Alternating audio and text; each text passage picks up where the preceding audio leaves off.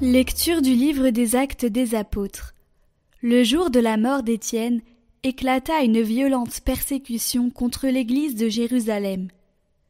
Tous se dispersèrent dans les campagnes de Judée et de Samarie, à l'exception des apôtres.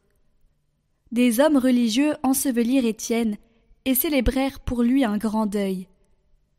Quant à Saul, il ravageait l'église, il pénétrait dans les maisons, pour en arracher hommes et femmes et les jeter en prison. Ceux qui s'étaient dispersés annonçaient la bonne nouvelle de la parole là où ils passaient. C'est ainsi que Philippe, l'un des sept, arriva dans la ville de Samarie, et là il proclamait le Christ. Les foules, d'un même cœur, s'attachaient à ce que disait Philippe, car elles entendaient parler des signes qu'il accomplissait, ou même les voyaient. Beaucoup de possédés étaient délivrés des esprits impurs, qui sortaient en poussant de grands cris. Beaucoup de paralysés et de boiteux furent guéris. Et il y eut dans cette ville une grande joie.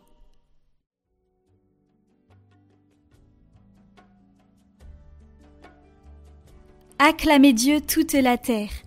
Acclamez Dieu toute la terre. Fêtez la gloire de son nom.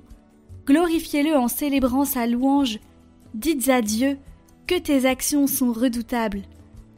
Toute la terre se prosterne devant toi. Elle chante pour toi, elle chante pour ton nom. Venez et voyez les hauts faits de Dieu, ses exploits redoutables pour les fils des hommes. Il changea la mer en terre ferme, ils passèrent le fleuve à pied sec. De là, cette joie qu'il nous donne, il règne à jamais par sa puissance.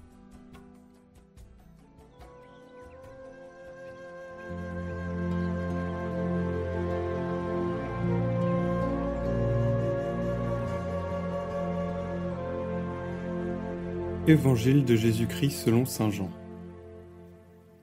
En ce temps-là, Jésus disait aux foules Moi, je suis le pain de la vie. Celui qui vient à moi n'aura jamais faim.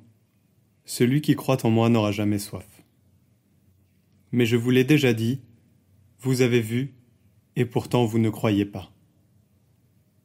Tous ceux que me donne le Père viendront jusqu'à moi, et celui qui vient à moi, je ne vais pas le jeter dehors. Car je suis descendu du ciel pour faire non pas ma volonté, mais la volonté de celui qui m'a envoyé. Or, telle est la volonté de celui qui m'a envoyé. Que je ne perde aucun de ce qu'il m'a donné, mais que je les ressuscite au dernier jour. Telle est la volonté de mon Père, que celui qui voit le Fils et croit en lui ait la vie éternelle. Et moi, je le ressusciterai au dernier jour.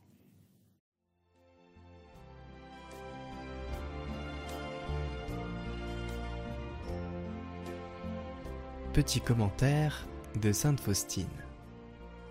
Moi, je suis le pain de la vie. Ô hostie sainte, pour moi tu es enfermé dans un ciboire d'or, pour que dans le grand désert de l'exil, je puisse passer pur, immaculé, intact, par la puissance de ton amour. Ô hostie sainte, habite en mon âme, toi le plus pur amour de mon cœur, et que ta clarté dissipe les ténèbres. Tu ne refuses pas tes grâces au cœur humble.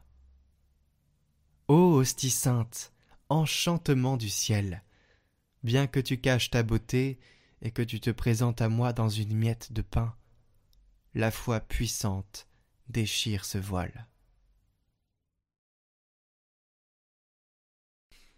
Bonjour à tous.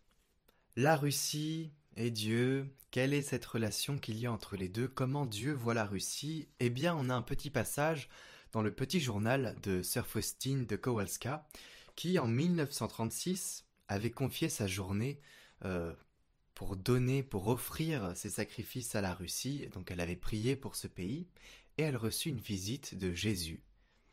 Et donc voici le passage. Donc c'est le, c'est le passage 818 du petit journal. J'ai offert ce jour pour la Russie. J'ai offert pour ce pauvre pays toutes mes souffrances et mes prières. Après la Sainte Communion, Jésus me dit Je ne peux plus tolérer ce pays Ne me lis pas les mains, ma fille. Je compris. Si ce n'étaient les prières des âmes agréables à Dieu, toute cette nation serait déjà détruite en poussière. Oh, comme je souffre pour ce peuple qui a chassé Dieu de ses frontières. Fin du passage. Alors, c'était en 1936, c'est assez récent. Ce qu'il faut comprendre, c'est qu'à cette période, euh, il y a eu l'installation de la Grande Purge par euh, Joseph Staline. Et donc, euh, c'est une purge qui a tué quand même 750 000 personnes.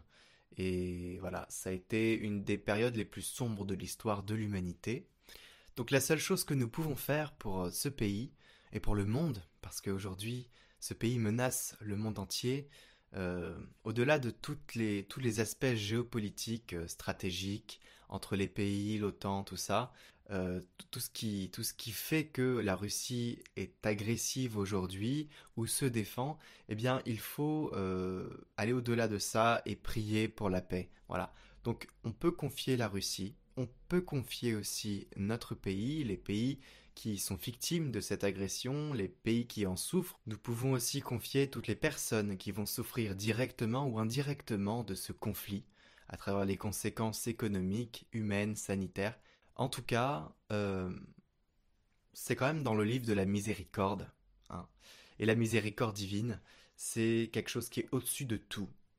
Voilà, il y a l'amour de Dieu qui englobe tout. La miséricorde est au niveau maximal.